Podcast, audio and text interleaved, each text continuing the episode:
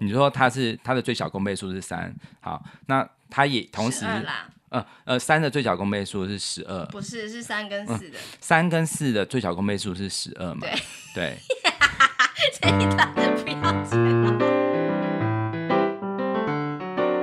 欢迎收听《夫妻纯聊天之音乐人间观察室之夫妻好心情》，我是冠豪，我是丽萍，Hello。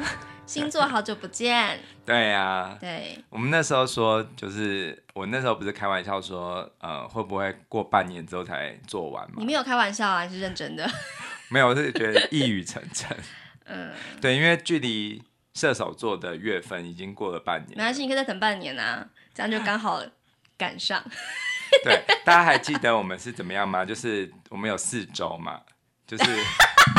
我完全忘记这个设定了耶！我们每每一集都要解释一下，就是第一周是星座概论嘛，序论，然后第二周是分享一首呃我为他的正面性格创作的曲子，嗯，第三周是负面性格创作的，然后第四周是选一首曲子来呼应他，或者是介绍一个跟他有关的乐理，这样子。哇，好丰富的设定，还有嗯。其实，呃，这首射手座的曲子，我其实很早就做完了。欸、呃，应该算是我有一点偷懒，就是我并不是重新创作的，我是拿我过去的曲子在改编、在创作。你又没人知道这什么偷懒啊？对，可是因为其他的星座系列，我很多都是真的是创作的。对对对对对。可是这一首是我拿我过去的旧作，又何妨？对，没关系。但是我觉得我真的还蛮厉害的，是可以。把它很合理化。哦、oh,，OK，但我还是想要先谢谢你哦，嗯，就是你一定是很心疼我，就是每次录星座专辑不是星座专题的时候，嗯、星座单元的时候，对，都站着，然后又那边绪论落落等这样子，你一定是因为很心疼我脚很酸，对不对？让我休息了三个月啊，哦哦哦，我还以为你说我等下就要很快结束，哦、oh,，没有啦，对，然后我就是想说。就是也跟听众朋友抱歉，特别是射手座的朋友。哦，还有那个日文的也是很不好意思，我最近真的有点忙，然后等我把手上这批稿子写完之后，嗯，我一定会好好的、认真的恢复到以前那样子的更新的频率。嗯，Sorry。好，你在跟这里跟大家讲，大家也没有感觉，又不是他们又不是业主，这样子啦，他们也不是出版社，我我要叫那个你的你的那个小主管啊。所以你现在还没写完稿，你就还在这里录音？哦，不行。好啦，OK，哎、欸，虽然说我们两个都不是射手座啊，可是其实我们跟射手座都是有一有一份连结的、嗯，你知道吗？嗯，不知道。对，因为呢，其实我有查到啊，就是有一个叫做呃世代行星，对，就是我们说呃太阳星座是最常被大家讨论的嘛，嗯，然后还有很多是跟个人有关的行星，嗯、譬如说月亮星座、水星、金星、火星。这些还有木星、土星，这些都是距离太阳比较近的星，嗯、所以它都是跟我们个人呃成长啊那些有关系、嗯，还有我们个性的东西。可是后面那几颗星是哪些？哪三颗星？什么水星、金星？不是后面比较离太阳比较远的。呃，冥王星、天王星、海王星，对，这三颗就叫做世代行星，它影响的不是个人，而是整个社会、整个世代。嗯哼。好，那我们两个啊，因为我们是你是一九八二年出生嘛，嗯、我们我是一九八四年。嗯。那这个世代的人，好，我们两个人有一个共同的行星的位置，就是天王跟海王。嗯。这两颗星都是在射手座。哦。对，这是什么意思呢？就是。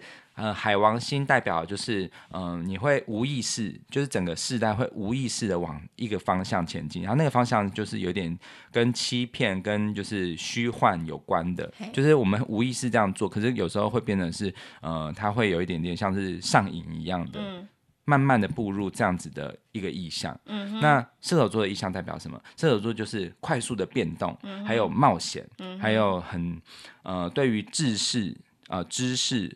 还有很多信仰啊、信念等等的，会有这种狂热的追求。嗯，好，那你想想看，我们呃，其实这个海王星进行到射手座的时候，刚好是什么年代？是太空时代。哦，对，就是大家想要追寻更多的宇宙的奥秘。对，就是你看登陆月球啊，然后还有超音速飞行、哦、洲际旅行变得非常非常的多，而且那个时代也是一个。大家移民潮，就是出国留学啊，这些探索新的国度。对对对，可是它会有一点点到失控的感觉，就是我们慢慢的好像为了追求这些而好像变得有点白热化这样子。对，那天王星代表什么？天王星代表就是我们这个世代人的共同理想，还有共同梦想、共同希望。嗯还有我们想要改变的方向。嗯，好，那我们天王星进入射手座，其实是一九八一年到一九八八，嗯，这这段时间，嗯，所以这段时间我们是非常社会世界是很快速的变动，嗯、而且是呃一直在探索思想的，还有宗教上面的自由，有点像是大解放的感觉。嗯、对，那我们这个世代的人呢、啊，成长的时候，其实我们也有很多，就是像解严啊，也差不多那个时代嘛。嗯、对，所以其实。这些都是潜移默化在影响我们。嗯，对。那我想问哦，就是因为我我会做这一集，其实我觉得很神奇的一件事，就是我每一集虽然说不一定是在那个星座当下做，那个星座的月份的的时候做，可是我我会觉得很奇妙，就是嗯，就是我只要做什么星座，然后那个星座的意向就会跟我的人生产生连接。嗯，对。像譬如说我最近要转职，转职这个动作其实非常非常的。射手座，怎么说呢？就是转职是代表是一种变动，对，而且代表一种呃，你要往上提升，对。可是又有一种未知和冒险，对对对，因为射手座就代表是一个冒险的性格嘛，嗯。但是他在冒险的同时，其实好像是往外追寻什么，可是其实他是更往心里面去探究什么东西，对，很神奇的。就是比如说我我在那个时候就是要做。天蝎到射手那个那个期间，好，其实就是半年前。嗯，对，我就忽然对于宇宙很有兴趣。哎，对对对，还有大脑。哎，你那个时候的狂热让我真的觉得，对啊，我好像，可是跟你不是同一个世界。对啊，对啊，可是我是可以说无意识吗？还是生命它嗯非常非常嗯，好像它自然而然带我去。去探索这些，因为那时候我们电台是有一个科普的节目的计划，嗯，然后我是提案者，嗯，所以我就想要去了解这些东西，嗯，然后还有就是那时候我们去了天文馆，嗯，对，所以其实那个那个整很多事情连接在一起，然后我就刚好觉得，哎，它跟我这个星座单元其实是有有连接的，嗯，对，那后来我我仔细。我有很多时候我都是事后回想他们俩他们的关联，为什么我我那个时候特别对于大脑跟宇宙这个差非常非常远的东西有兴趣？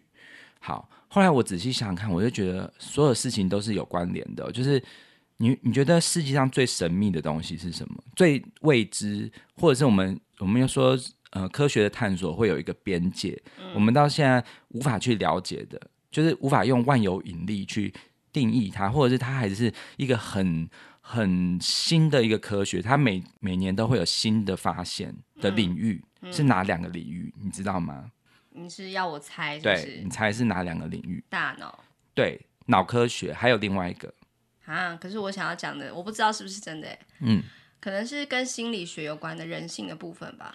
对，那人性其实心理学其实就跟大脑很有关系。Uh huh、对，因为我们我们虽然说是心，但是其实。真的影响心理也是脑，那应该就是宇宙吧？对，对，没错，嗯、对，因为我们最近不是还刚发现，就是又又在发表一个，呃，世界上发表那个射手座在人马座，好、嗯嗯，也就真的就是很刚好是射手座，就是也就是好像是我们银河系的中心。嗯。就是人马座的位置，嗯、然后那个有一个很大的黑洞，嗯嗯、然后我们终于又把它拍拍照记录起来，嗯，对，这个新闻你应该有关心吗？有，对，那你看每年都会有这么多很很新的天文学的发现，嗯，表示什么呢？我们人类一直不断的在冒险，嗯，好，可是我们一直探究，一直探究，有人会问说，为什么我们要一直探究宇宙？那跟我们那么遥远，而且我们也不会被它吞噬啊，就是。嗯即使是会，也是很久很久以后的事，我们都不在了。嗯、为什么要探索？嗯、那我自己是认为说，就是所有的学问，其实重点是在那个过程，就是我们去探究它的过程。嗯、我们有那个好奇心的原因，是因为我们对自己有好奇，嗯、我们是从哪里来？嗯，对，就是那个很根本的那个问题。嗯、那因为我觉得我们人类就是一个很不断的在往前，一直不断的去问为什么这样子的一个。物种，嗯，对，然后后来我就仔细想看，诶，我之前有一首曲子叫做《银河铁道。好，这首曲子之前会创作，是因为我在刚毕业的时候，刚退伍之后，我我呃学了音乐嘛，就是学了编曲，然后我就觉得，哎，我想要来做一个嗯、呃、工作室，嗯，对，所以我就我因为那时候我很喜欢一个小说，就是宫泽贤治的《银河铁道之夜》，嗯，然后我就用这一个小说的名字。因为我觉得这个小说很浪漫，嗯，你看我很很早就对于星星球啊、宇宙这种幻想是很有很有兴趣的，嗯，所以我那时候我就把这个标题拿来当做就是银河铁道音乐工作室，我就来当我的工作室的名字。哎、欸，我们还有做名片哎，对。对对，谢谢你，啊、那时候是你帮我，可是我后来断舍离就把它丢了，没关系，因为我现在工作室我也也也不是用这个名字来运作啊，对，好，那。我之后会想要有一个新的品牌，那之后，有机会再跟大家分享。好啊，对，就是呃，银河铁道那个时候我成立之后，我就想要为这一个工作室创作一首主题曲。嗯，对。但是我那时候，我其实我那时候的个性就是走那种很浪漫，但是其实都很不切实际。嗯，所以。我那时候做了之后，我也没有发表，我也没有干嘛，我只是觉得，嗯，我做出来了，然后我就把它放着。哎、欸，我还真的不知道、欸，哎。对啊，对啊，对啊，很多人都不知道，因为我好像还没有正式公开过这首曲子。嗯，对啊，但是，呃，时隔那么久，我忽然再把它拿出来的时候，我觉得它的意象就好像是为了要等这一集的出现而存在的。对，就是怎么说呢？就是银河铁道。嗯。在你，如果你有看过宫泽贤治的小说，你你会发现，其实它就是一个通往死亡的旅程。嗯，它是一个在探索生死很深的一个哲学的作品，而且它是一个未完成的作品。嗯嗯，对。但是这个书即使到现在看，都还是充满了谜团般的魅力，就像是小王子这样子，是儿童文学。虽然说是儿童文学，其实很多大人看了之后，也不一定完全能够。敢说他是充分理解，因为他有很多象征，嗯嗯、呃，就是他遇在这个银河铁道的旅程中，他的他遇到的所有的人，好像都是在告诉他生命的一些什么东西，嗯，对。那对我来说，呃，我在探索星座，嗯，很遥远而且很玄秘的东西，嗯，还有心理学，还有天文学。科学、脑科学等等的，它看似跟我的人生都没有任何关联。可是，在这一刻，在这首曲子中，我希望它可以有一个交汇，嗯、就是银河铁道它通往哪里呢？嗯嗯、它看似在天边，在急速的运行着，但是其实它通往的都是我们的心，嗯、我们内心。就是，呃，就像是古人在看那些星象，它其实是跟我们现代。未来，也就是当时他们的未来是产生对话的，因为他们看到的星空跟我们的星空，搞不好他们那个时候看到的真实的星空，其实现在还透过好几光年的传输到我们的眼中。嗯，对，那个连接就像是一个以光速运行的一个银河列车一样。嗯，对，那好像很玄妙，但是呃，射手座就是对于这种议题是很有兴趣的，就是越玄妙越难去。解释越多符码，可能他们会越感兴趣。嗯哼，对，好，那它它充满了一点点呃未来感，嗯，还有充满了一点，我我想象的是有点像是日本动漫中那种呃，就是银河特快车，嗯，那种呃，就是银河铁道九九九有一个动画是这样，我想象的是在为这样子的作品写主题曲，它没有什么复杂的东西，它就是一个很正邪对抗，然后其实是。很本质、很单纯的一种信念的传达的感觉，嗯、对，所以用这样子的曲子来来分享正面性格的射手座，对，那希望大家会喜欢。嗯、好的，嗯，好，那我现在就来弹这首曲子《银河铁道》。好，哦，对了，我想要提醒你啊，就是我等下会随堂考。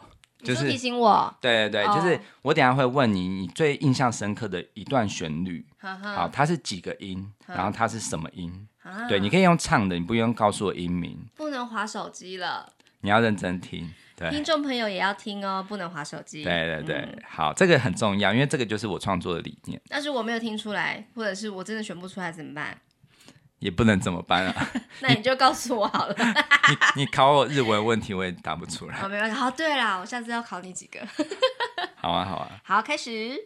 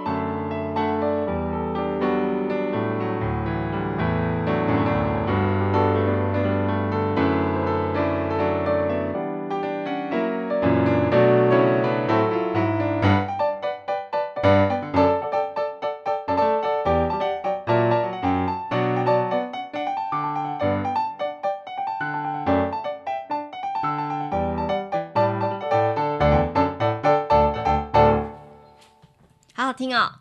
我常常会说啊，我做音乐常常会搞死自己。嗯，因为你常常会呃，就是创作出非常复杂而且高难度的曲子。对。然后录了很多次，然后你们说等一下哦，等一下、哦，这边再一次，等一下哦。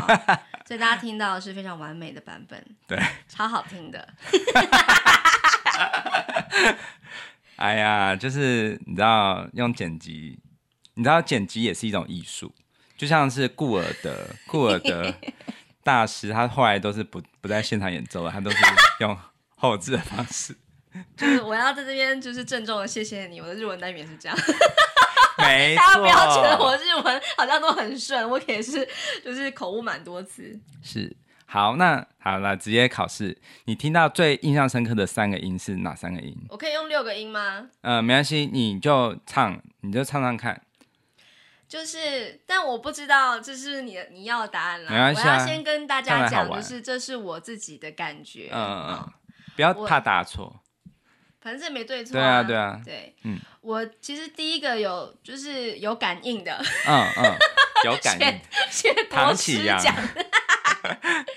就是你在一开始曲子刚开始没多久的时候，就有一个哒哒哒那个，因为唱的很不准，就是应该是哒哒哒哒哒。的这个，OK，好。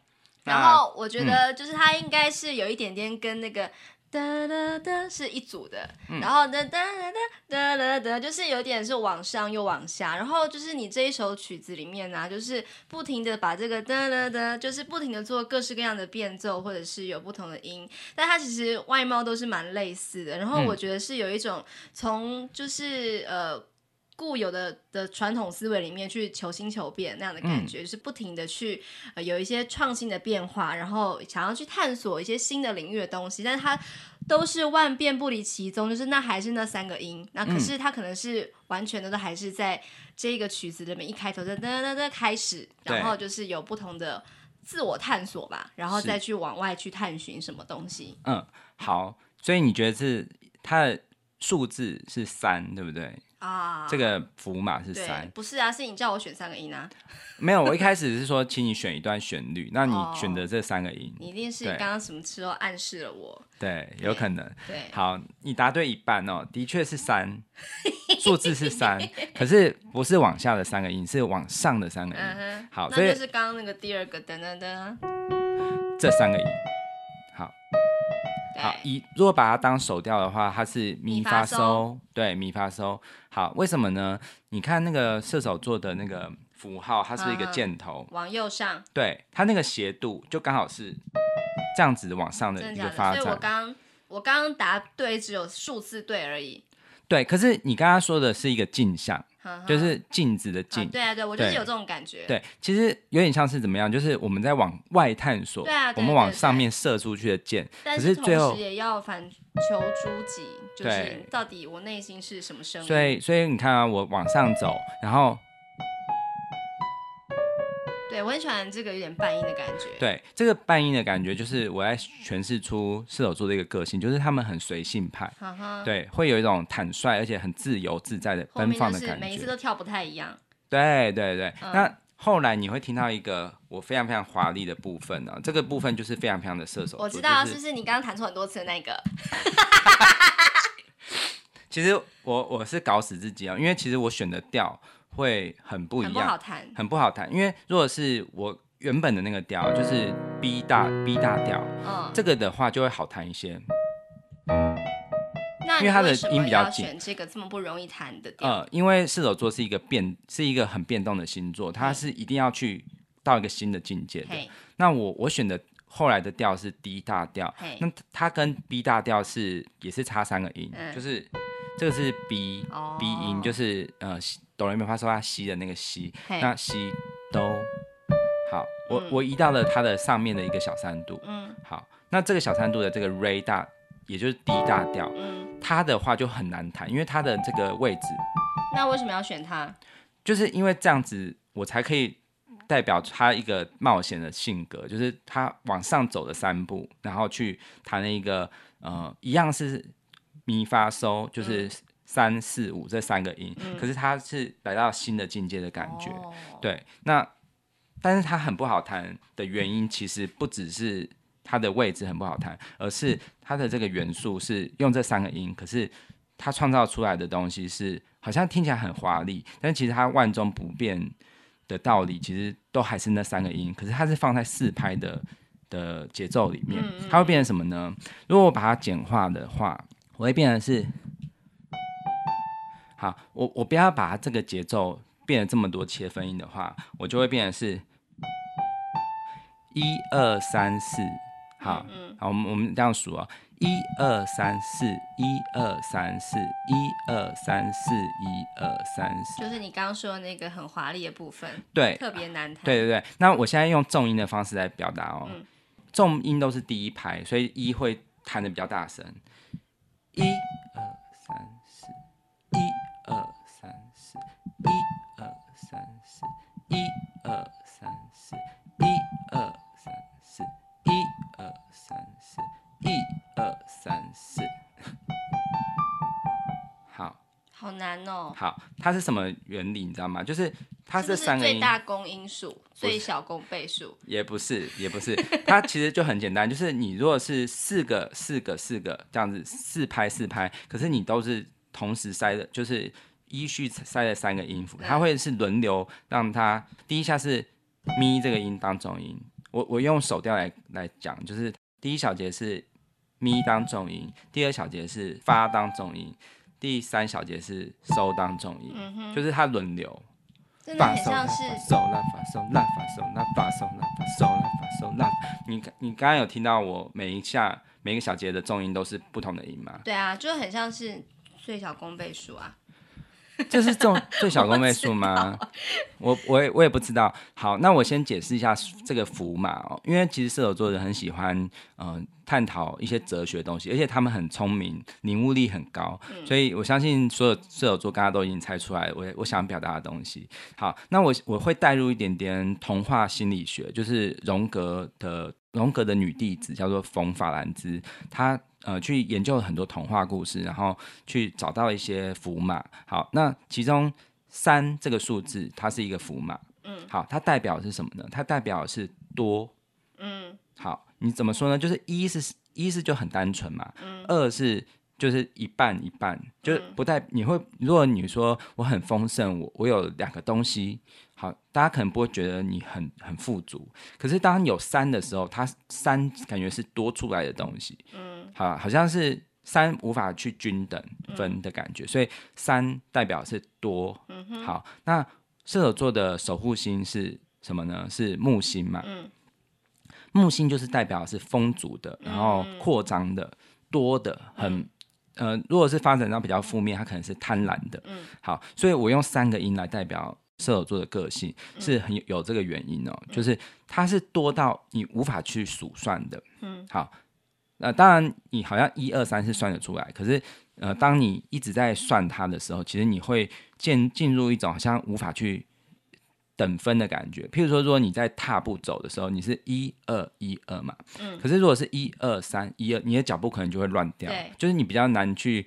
用均分的方法去算这三个音，所以三连音啊等等的东西都是比较难的。嗯，在音乐上面是比较难教的。对，好，所以它第一个是多，然后第二个是重复。嗯，好，嗯，就是见山是山，见山不是山，见山还是山。嗯哼，好，它是代表是一种人生的呃阶段。嗯，好，所以呢，它那个重复有点像是你你决定出走。那你决定再回来，最后再出走。嗯哼，嗯哼，好，有点像是我在做这首曲子的心路历程，就是我一开始是为了想要让世界听见我，所以我做了这首呃《银河铁道》。对，好，但是我居然其实我并没有好好的了解我真的内心的世界，所以我后来我选择了沉潜，或者是。呃，有点像是躲起来，躲起来，对。嗯。但是现在我又用同一首歌出去了，嗯。可是出去的心境是不一样的。怎么会有一种，哎，我要出去啦，哎，我要进来啦，打我啊，笨蛋，那种感觉。但我我觉得我应该不会再躲起来了。对，就是我觉得我想要的是。跨出这个舒适圈，嗯、所以三是代表有这个意涵。嗯、那三同时就是有多和重复的意思，三也代表移动。嗯哼，对，就是你要从一个阶段移动到新的阶段。嗯哼，对。那那你知道四是什么意思吗？四是什么意思吗？四十四只石狮子，四什么意思？什么意思？四是代表完整。好，四季，你看一一一年有四季变化，然后它是一个完整的东西。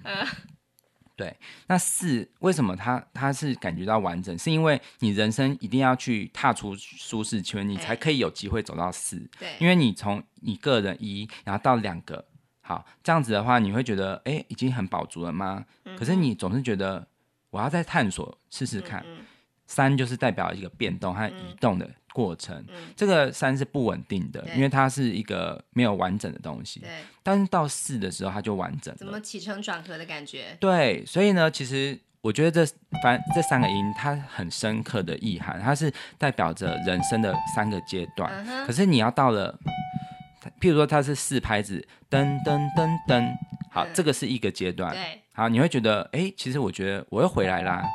好像好像很完整，可是你一定要发展四次，对，就是发、收、拉、发，然后你第二次的重点是摆在这个音，嗯嗯，好，在第三个阶段，你在探探索是用最后这个音，发、收、拉、发，收、拉、发、收，第三次是拉、发、收、拉，发、收、拉、发，收、拉、发、收，拉、发。好，当你探索完之后，它才会给你一个惊喜，就是这就是。最小公倍数啊，就是三跟四的最小公倍数。嗯，应该好，应该可以这么说。然后，其实你知道星座它是十二个星座，十二这个数字，那不就是十二吗？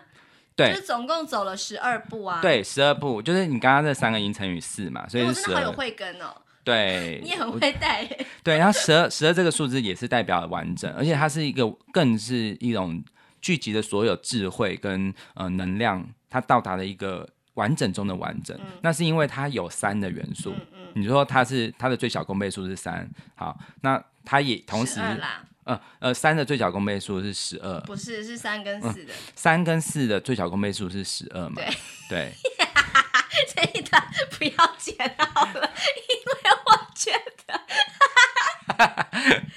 怪不得你后来没有办法，就是 以数理这个走这条路。好，对，因为我觉得这个我没有想的这么多，我想的是它背后的意义，而不是它的数学道理。我第一次听到的时候就觉得，怎么会？就是因为它确实是很不符合常理，可是它又在常理里面。对。然后走到四次，这个四个小节过完之后，它就会回到原点，所以我觉得这很像是一个追寻。探索不同的东西，可是最后还是回到最根本的那个中心思想的感觉。对，好，对，没错。所以呢，它其实代表了很多意涵。它代表的是你人生，呃，就是从这个银河铁道，你好像探究的是未来的事情，嗯、探索的是遥远的事情。可是它最后都是回到你的内心，嗯、然后让你的内心更丰富完整。嗯，对。然后呢，它最后的那个七个音，其实七这个数字也是一个，呃，就是那个叫什么数？就是它是无法。它是那个叫什么？植树。对，植树。嗯，对，它它是一个，就是也是一个非常不完整的东西。譬如说，好，这些东西都好像听起来是有一个逻辑的，你可以探究，你可以去分析它。它就是哦，这四个音，然后里面塞了三个音，就会有一个音是多出来的，嗯，这样你会分析得出来。可是它最后那个这个东西，就是代表的是射手座，它最后它。他得到了一个完整的生命之后，嗯、他想要去做一个什么？他想要去崇尚一个自由的，去去想要去回应这个生命带给他的能量。嗯、那那可能是什么呢？那可能就是一个非常非常华丽的一个一个转身。他想要再过一次这样的生活，嗯、所以他最后他在每一句中间，他都会塞了一个这样子的七个音符。可是他这每一次都是不一样的。他第一次是好，那第二次是。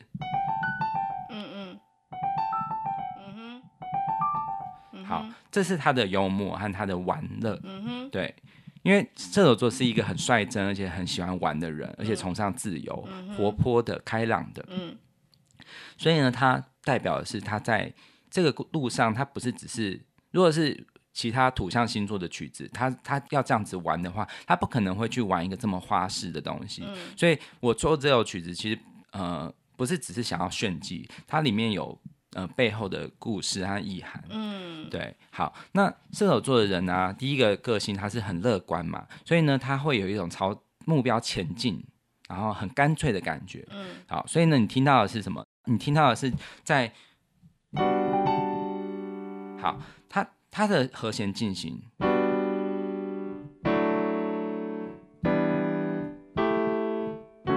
都是很很直白的，它没有一些很复杂，呃，后来有什么音在里面呢？但是它的它的东西，它如果是要很复杂的话，它也不是像像那个天蝎座那么的可怕的感觉，嗯它没有那么多城府在里面，它其实就是，其实你会觉得它的和弦进行会让你感觉到人生是很有希望，而且而且有点像动漫的对对的音乐，对，只要努力就会成功。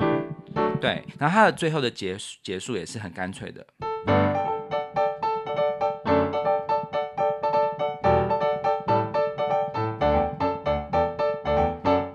就结束了。嗯，所以他的有一个个性是干脆。哎，我觉得刚刚有一个画面让我马上有一种很奇妙的感觉，就是。嗯感觉很像是那个跳跃吧时空少女的那种，他就跳到一半，然后就是被截图下来。我非常喜欢这样的结尾，因为这样的结尾会给你一种，你下一步呢？跌到地上，还是你可以真的像成龙那样子跳到对面的那个大楼上？对，像是腿断掉。对，像 什么啦？其实我做这种曲子哦，就是我最我最希望的是大家听完之后有一种意犹未尽的感觉。对 对对。那那这呃，像我做的一些曲子，我很喜欢用这样的结尾。像譬如说，呃，我给 Demo 就是这个手机游戏的曲子，嗯、就是有一首叫 Walking by the Sea。嗯、那我我等下会跟大家预告一下，就是接下来我会在一个场合公开演出，我会表演这首曲子。嗯。那这个 Walking by the Sea 的最后的结尾呢，也是一个这样子，就是。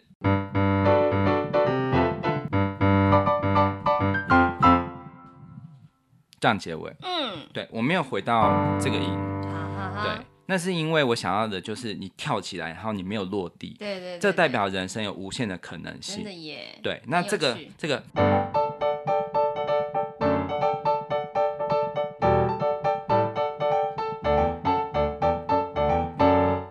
听到这个音，而不是。啊，不是这样感觉好像就要回来，就变得很很守规矩的好学生。对，没错。所以其实射手座他的这个作风，我有把它写进来。好，那还有就是他很坦白直率的和弦进行，嗯、可是呢，他又不是一个无聊的人，嗯、所以呢，他绝对不能够永远在同一个安全的位置，嗯、他就是要一直移调。嗯。然后，所以呢，其实这首曲子，呃，我在做的一个。很特别的一个一件事情，就是一般的流行歌或一般的我们熟悉的一些歌曲，呃，朗朗上口的歌曲，它通常是就是很中规中矩的，是一个调，嗯，好，到底一个调，然后呢，在到新的副歌的时候，它它也是一一个调，然后可能是发展到最后，它才会升一个调，顶多是这样子。可是它在这首曲子在主歌、副歌是不同的调。其实你如果有一点乐理基础，可能会发现这件事情，就是它的主歌是，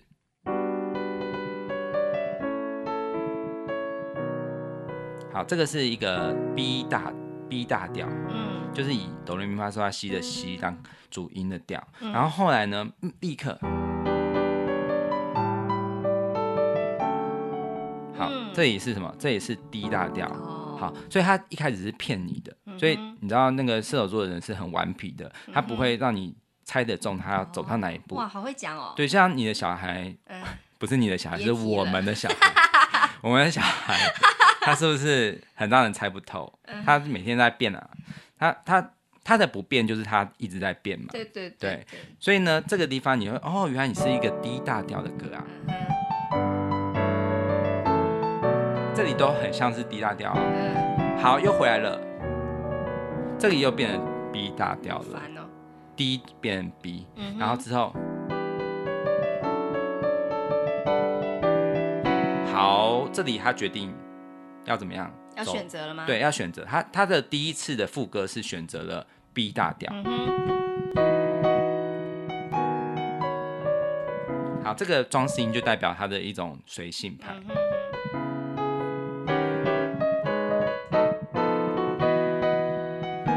好，那他怎么样代表他一种夸张的？就是他他们很喜欢夸大的，或者是比较浮夸的风格。嗯，那是它的音域的扩张，嗯、好，就是木星的扩张，对，它是，好，这里是非常非常难唱的。嗯、这首曲如果这首曲子如果要唱的话，我想象的是一定是一首呃，要需要很多和音或者是很多其他的。各种声部的人帮帮忙的，嗯，的创作，嗯，对他不可能是一个人可以唱到这个音的，嗯，对，因为他的跨度很大，对，对，好，那还有它的节奏，它的节奏是很跳跃的，很很一直往前的。就是切分音非常非常的多，嗯，那它代表就是热情，还有行动力，嗯，啊，还有很有抱负理想的部分，嗯，对。那后来在在某些时候，它会安静下来，像譬如说第二次进到主歌的时候，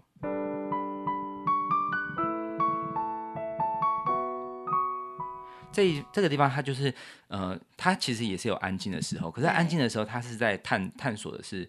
可能内心的部分，或者是信仰、嗯、信念这样子的东西，对。可是他当他准备好了，他在出发的时候，他又会变得是非常火药的。嗯。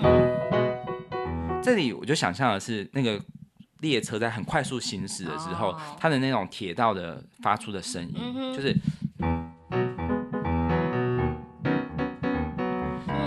我规律的，对，它其实是有规律，可是它那个规律，它又掺杂了很多很多的很细部的一种变化。嗯、对我，我非常非常喜欢铁道的意象，是因为呃，它是跟我的人生完全很密切的相关，因为我我长达了十一年的通勤生活。嗯，对，那这个每天在听到这个声音的时候，我都会想象，它如果是一首歌的话，哦、那如果是一首它是通往希望的旅旅程，它可能就长的是这样子的一个节奏。嗯，对。好，可是呢，他在最后，好，他最后要来到一个新的人生最后的阶段的时候，他选择的居然不是他熟悉的 B B 大调，他就选择了来到了比较困难的 D 大调，嗯，对，就是从猪大调，就是比 B 还要更高的境界，嗯，好，那这个地方啊，他他有一些有些地方，他不是他他会有一点保留，嗯，就是。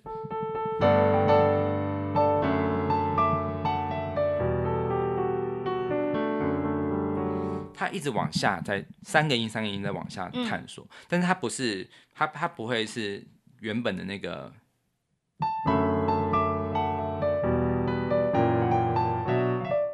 他没有那么花俏的东西，嗯嗯，对。可是他最后当他准备好的时候，他线上的一个更花俏的东西是，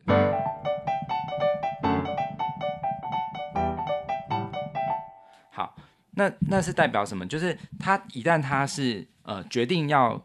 给这个世界看到他的样子的时候，嗯、他绝对是要用一种你不会猜到的、嗯、很新鲜的，嗯、而是更让他这个人可以是被世界记住的方式。嗯、对，但是即使是他这么复杂的，他最后选择做这么复杂的表现，可是其实他的单纯，他那个单纯，他还是一样的哦。他即使做的再多花俏的。服装或者是表演，但是你知道他的内心是很单纯的，嗯、所以呢，我在上面即使多么华丽，但是他的和弦进行完全是一样的。哦、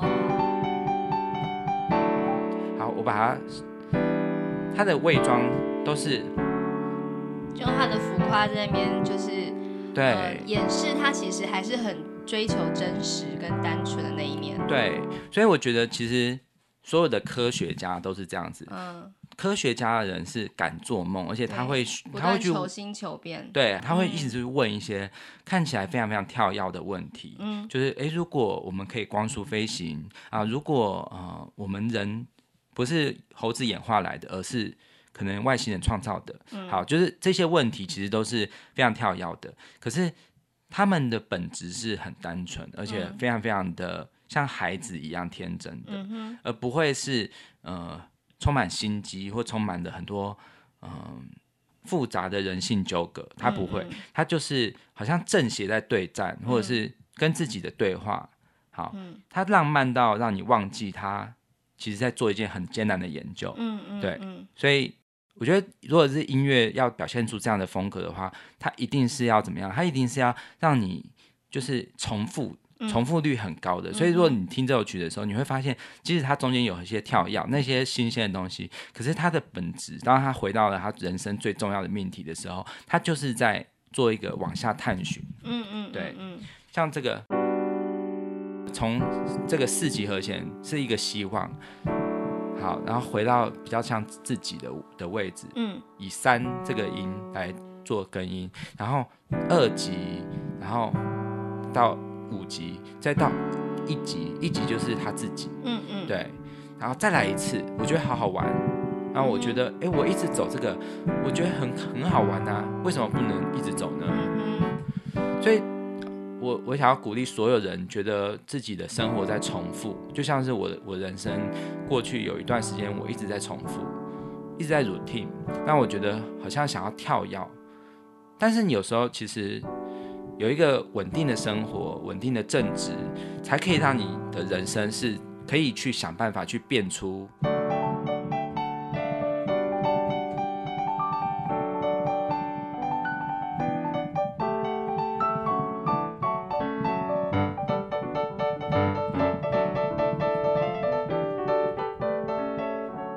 好，就是我以前就就就是非常喜欢玩即兴，就是我小时候我很喜欢即兴的的素材，就是卡农这首曲子，嗯、因为卡农它的和弦进行是，但是它可以有很多变化，对，好，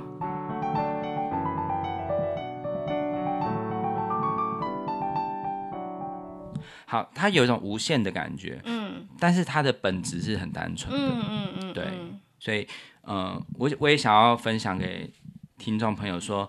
如果你觉得人生有受困的感觉，或者是有一种好像你看不到未来的时候，你不妨去找到一个你你最熟悉的、稳定的，而且是呃让你心情很 peace 的一个生活节奏，你在在上面再去发展你的华丽、你的呃探索和新鲜的游戏。嗯哼，对，这是一个我觉得射手座可以给我们很大的启发。嗯。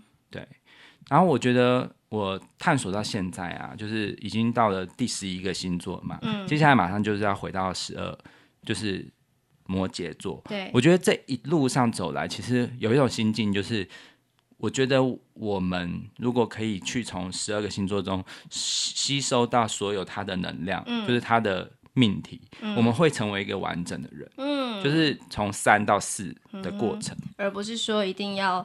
呃，专注于我就是这个星座，就是这个个性的人。对对对对，就是他的那种那种感觉，其实就是像荣格啊，很荣格这个心理学家很特别，他不像别的心理学家一直过分的强调科学这件事情。嗯、他对于炼金术、对于占星是很有兴趣的，嗯、因为他是他的议题就是说，如果这个东西存在，它一定有它的意义嘛。嗯、那它一定有它，呃，就是。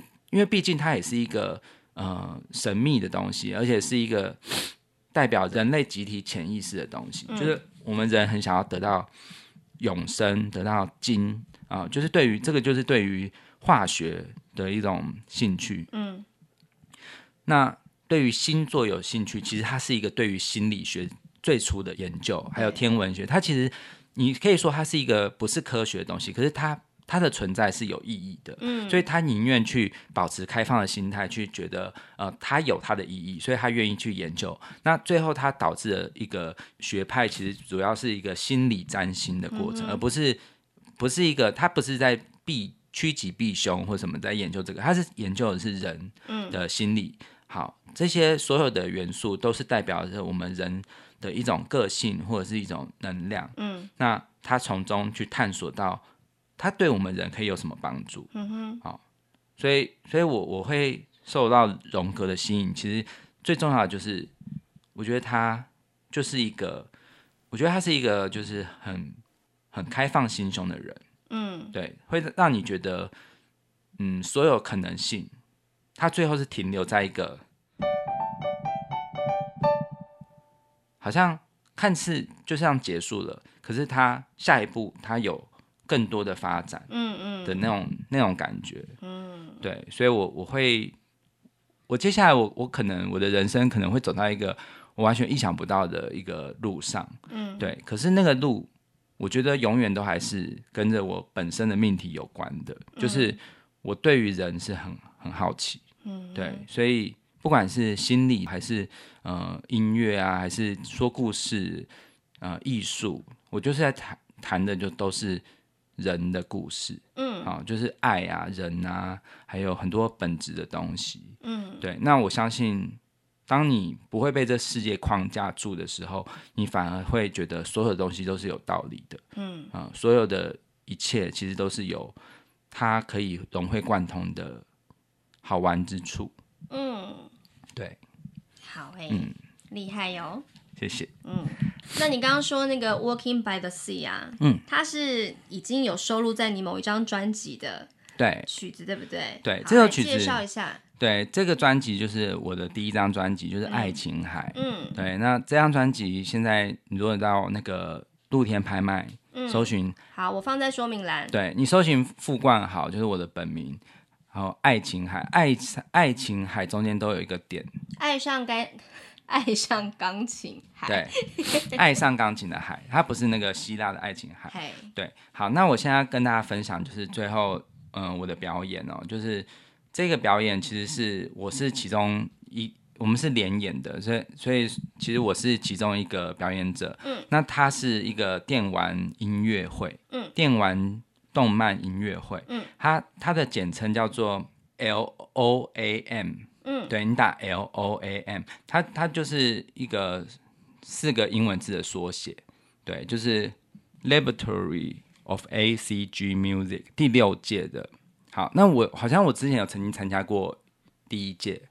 那这一个音乐会中，我会弹的第一首，呃，有一首曲子就是《Walking by the Sea》，因为它是动漫音乐会，那是因为它有被收录在 Demo 的游戏中，然后它后来有被日本改编成动画版，嗯嗯嗯、然后我就是在这个动画版听到这首曲子的时候，我真的觉得很很感动，就是哇，我的曲子居然被改编的这么华丽的风格，对，在在接下来呃这一场演出中，我就会是以呃原创者的身份。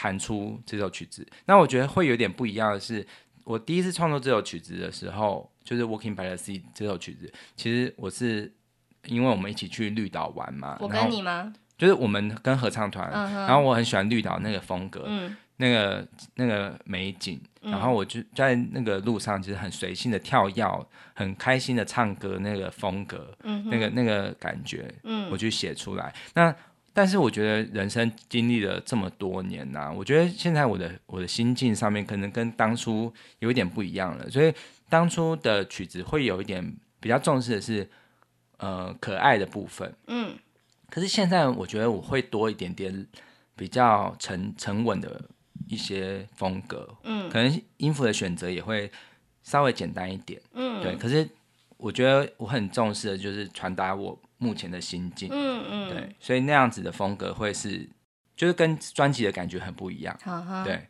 好，那第二首就是我我会跟一个陶笛演奏家，就是也是我们我们我们是好朋友，他叫柳城柚子，我们会一起演出那个九十让位第二国度这个动漫的主题曲。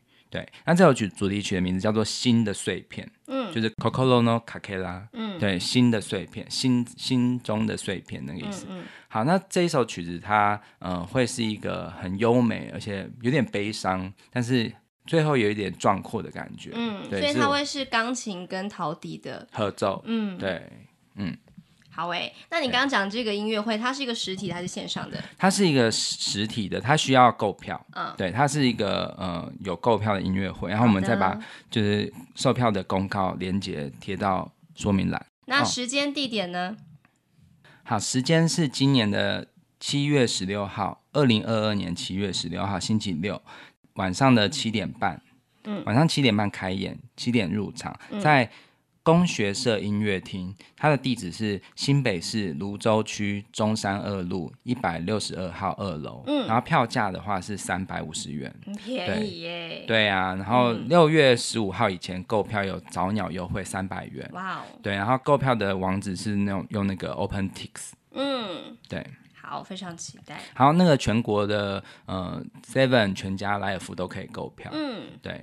算是我主持 Podcast 以来第一次的公开演出，大家可以去看看他到底长什么样子。嗯，对对对，好，那就这样吧。好，嗯、那今天真的很开心，就是我们那个音乐单元又再度开张了。嗯，我觉得非常的有收获，而且也有一种找回之前就是好像一直有点懒得录音的那种动力吧。特别是当你在分享的时候，嗯、你在讲说你的探寻自我啊，追寻就是未知领域的时候，嗯、那个你每次讲到一个浑然忘我的时候，都会闭上眼睛那个神情，嗯，我都觉得。嗯，我也应该要追随你的脚步。你知道我曾经有跟国师一起工作过吗？哦、我知道啊，就是唐启阳，是他，因为他那个时候他写他的星座书，他也会闭着眼睛，他会一样，对，就像有感应那样。我我在我在诠释音乐的部分的时候，我也很需要。回到我内心，嗯、那怎么样去看到内心，而不受外界打扰？其实闭上眼睛是一个很好的方式，哦、因为我觉得这种感感觉的东西啊，其实你被更多外力干扰的时候，你反而会无法去看到你本身的。所以你选择不看。没有，其实前其实说说出来就是我口条很不好。不会啊，怎么会这样讲？对，所以你选择不看，我看眼皮就对了。对对对，没有看内心，因为我觉得这首曲子。我想要表达就是，嗯，虽然说你好像到的很远的地方，你扩张了，然后你一直移掉，但是你回到你的内心，其实它它本质是一个很单纯的东西，你就是想要冒险，嗯、你就是想要探索你是谁。嗯、我觉得每个人的生命都是因为这样子而完整。嗯哼，嗯，OK，好，非常谢谢你的分享。嗯嗯，好哦，好那呃，其实负面性格啊，我也创作出来了。哦、对，那。这首曲子我也要必须要承认，也是用我的旧作，但是也是有不同的改编，去呼应出。好，当你探索这个世界，但是有时候你会迷失自己。对，就是它的负面能量来自于一种你你感觉自由，可是你却是受困，这么的矛盾的心情就是在负面性格跟大家分享。好哦，嗯。嗯，好，那希望对，希望不要拖那么久了，就是应该是下个礼拜就可以出来了。可以的，对，嗯，好，下次再聊。OK，拜拜，拜拜。